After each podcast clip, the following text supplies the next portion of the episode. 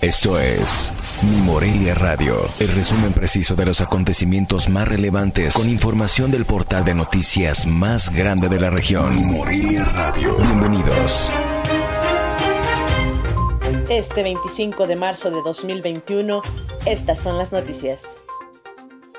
Luego del ajuste en la logística de distribución de las vacunas Pfizer BioNTech, este viernes continuará la vacunación contra COVID-19 a adultos mayores en Morelia, cuya convocatoria será mediante asignación de citas a las personas previamente registradas en la plataforma mivacuna.salud.gov.mx. Roberto Pantoja Arzola, delegado estatal del Programa para el Bienestar, informó que este jueves el Gobierno de México envió al Estado un nuevo lote de 39.780 dosis, de las cuales 36.925 serán para adultos mayores de 60 años y el resto para aplicación de segunda dosis a personal del sector salud de primera línea.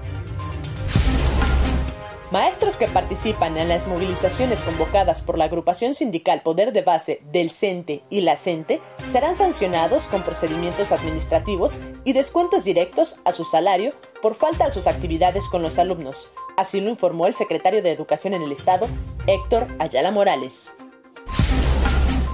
El presidente del Colegio de Médicos de Michoacán, José Gildardo Camargo, hizo un llamado a las autoridades para que se considere al personal de salud del sector privado para que sean vacunados en su totalidad, pues tienen conocimiento de que al menos 400 doctores de los municipios de La Piedad, Uruapan, Lázaro Cárdenas, Morelia y Zitácuaro no han recibido el biológico pese a estar en áreas de atención COVID-19.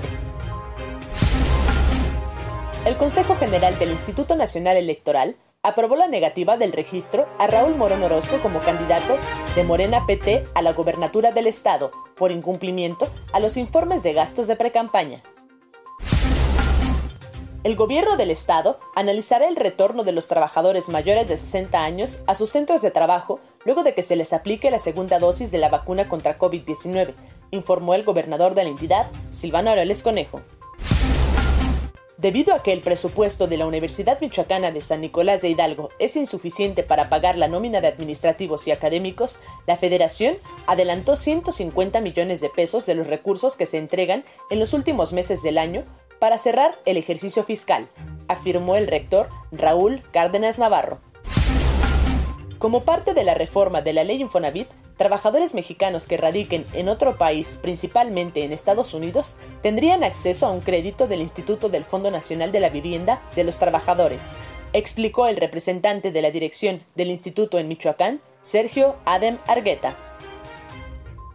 Informó desde Morelia, Michoacán, Cintia Arroyo.